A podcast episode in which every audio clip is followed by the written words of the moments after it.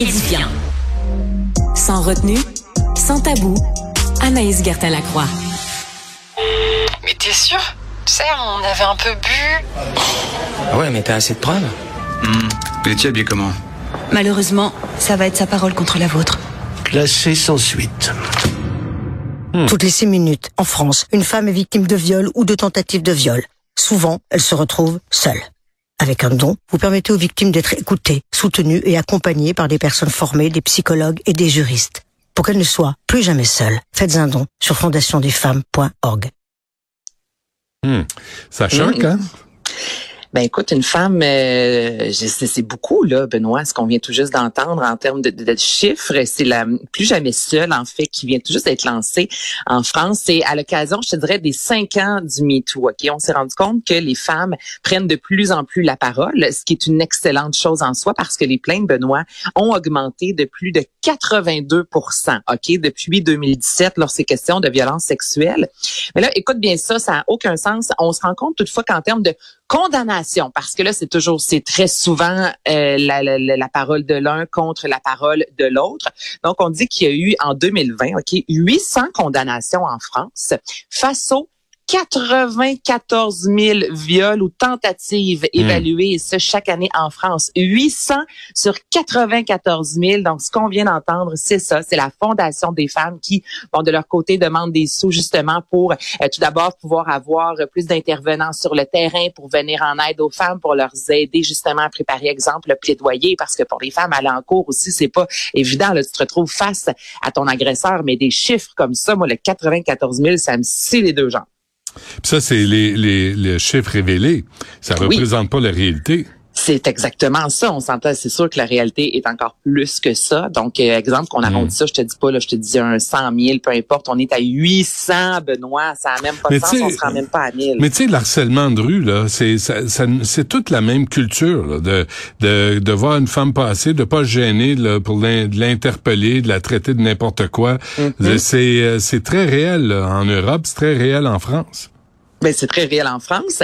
C'est réel, je te dirais, un, un peu partout. Mais tu sais, c'est quelque chose, en plus, Benoît, qu'on a tellement vu, notamment dans des films, à la télé. Moi, c'est ça aussi qui vient me chercher, tu sais. Je me rappelle même des un gars, une fille de ce monde, là. Puis là, c'est sûr qu'on revient quand même il y a 15, il y a 20 ans. Mais ces scènes-là, le fameux, là, les gars de la construction avec les filles qui marchent. Puis il y a des films où euh, Trop belle pour euh, euh, Trop belle pour toi, voilà, c'est c'est un film où la fille, justement, dit, avant, les garçons me sifflaient dans la rue, me regardaient. Puis là, maintenant, ils le font plus. Comme la fille s'ennuie de tout ça. Donc, encore là, c'est comme un coup, tu sais, c'est- on a deux réalités. On voit dans les films qu'à quelque part, il y a quelque chose de très flatteur pour les femmes. Puis, de l'autre côté, ben, c'est quelque chose qui se fait pas, tu sais. Donc, c'est, ça a été Mais vraiment ça, dans la le très flatteur des femmes, c'est une autre époque, là. Tu sais, les, Oui. tu sais, puis je pense que c'est les hommes qui entretenaient cette euh, cette affaire-là. Parce que Je pense pas que les femmes se faire écœurer dans la rue, dans le métro, euh, sur- dans sur la place publique, c'est très flatteur. Ben Parce non, c'est c'est- c'est surtout malaisant, puis tu marches les Ben, fesses serrées, puis tu essayes de traverser la rue le plus rapidement possible. C'est C'est ça. ça. la réalité.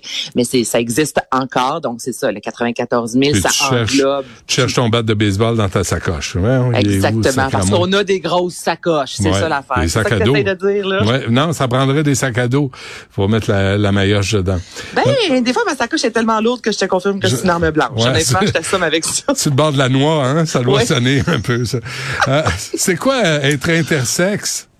Hey, écoute, Benoît, Hum. euh, on- en général, on s'entend, on se dit, les humains, que lorsqu'on vient au monde, euh, c'est soit un garçon ou une fille, un homme, une femme avec un pénis ou encore euh, un vagin. Toutefois, il y a, puis c'est énorme, 1,7% OK, Benoît, de la population mondiale qui naissent avec de nombreuses caractéristiques qui s'apparentent tant au masculin qu'au féminin. Et ça, 1,7, là, on dit, OK, ça n'a pas l'air beaucoup. C'est pas mal le nombre de roues, OK, a sur la planète présentement. On en croise chaque semaine des roues. Donc, dites-vous que des gens intersexes, là, qui vont, qui viennent au monde de noix avec, euh, des fois, ça peut être, euh, on le voit. Donc, c'est des organes euh, génitaux. Donc, ça peut être un mélange. Tu sais pas trop, est-ce que c'est un pénis concrètement? Est-ce que c'est une vulve? Ou un enfant peut naître avec un pénis. Toutefois, en termes de chromosomes, en termes d'hormones, cet enfant-là, plus tard, va, exemple, développer une poitrine. Tu comprends que ça s'apparente à la femme. Donc, c'est ce gros mélange-là. Puis, il y a Amnesty International qui est sorti, Benoît, il n'y a pas longtemps, disant que c'est vraiment euh, la, la violation des droits humains parce que lorsqu'un bébé naît,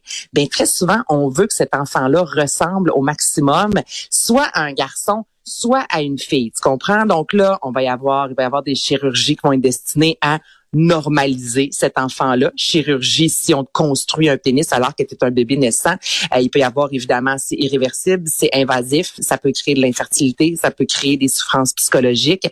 Donc, ce que, puis souvent, ça vient aussi avec des prises d'hormones, là, Benoît, là, pour une bonne partie de la vie. Donc, ce qu'Amnesty International, c'est ça, demande, c'est pouvons-nous attendre, s'il vous plaît, que cet enfant-là, parce que le bébé est beaucoup trop jeune là pour prendre une décision, Ben tu comprends? Donc, ils se disent, est-ce que c'est possible d'attendre?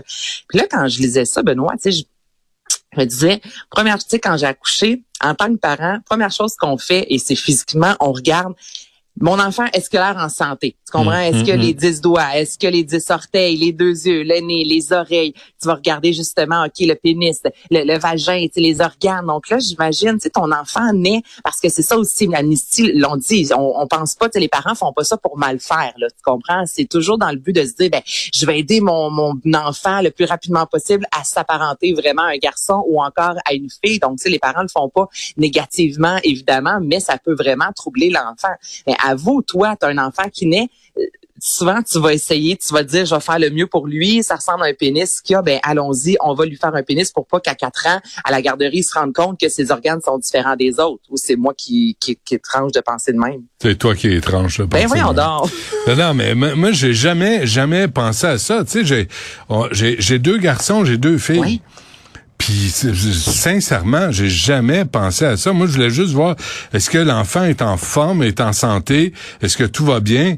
Euh, puis bon, ben c'est une petite fille parce qu'elle a une vulve, puis c'est un petit gars parce qu'il a un Mais pénis. si elle a un mélange des deux, si ta petite fille, ça ressemble c'est à la, à la mi-chemin entre la, la vulve ou le pénis, puis là tu vois ton bébé, je peux comprendre des parents Ouais. qui vont dire ben on va y faire une vulve ou on va y faire un pénis parce que c'est ça, je veux pas que mon enfant wow, grandisse. Non, mais, laissez-les vivre. tu un le petit laisses peu. en même temps, tu sais, je comprends les deux, je, je me mets à la place des parents, puis en même temps, l'enfant, c'est ça, tu veux, il faut le laisser comme ça pour que cet enfant-là décide par lui-même et vraiment fasse, ok, ben je, je suis prêt à avoir cette chirurgie, mais en même temps, tu veux pas que ton enfant, quand il fait pipi à la garderie, ses amis se rendent compte que ça, sais, c'est- très délicat là. Les parents qui vivent ça avec un enfant, je peux comprendre ce dilemme-là. C'est ça que je voulais dire. Bon, alors c'est ça être intersexe. C'est ça, être intersexe, c'est c'est ce que Amnesty, c'est ça, International demande, c'est attendons, s'il vous plaît, cessons les mutilations, la stérilisation, les traitements hormonaux pour de jeunes enfants. Puis effectivement, tu je te dis ça, je veux dire, ça n'a aucun sens qu'un enfant prenne très rapidement des hormones alors que ce n'est pas lui qui l'a demandé. Là. Ça, c'est une Mhm. autre réalité non. quand c'est l'enfant qui le désire. Ouais. Mais lorsque l'enfant a rien dit, puis qu'on le mutile difficile euh, alors qu'il vient de naître, Ben ça oui, c'est pauvre troublant. petit pit. On va, Ouais, on va attendre. ouais. Moi, je pensais intersexe, c'était ceux qui organisaient des partous. Mais euh, vraiment, de toute évidence, je savais pas de quoi je T'étais parlais. dans le champ, mon Benoît. Encore une fois, encore une toujours. fois, Ben c'est pas non. la première, c'est pas la dernière, moi je te garantis.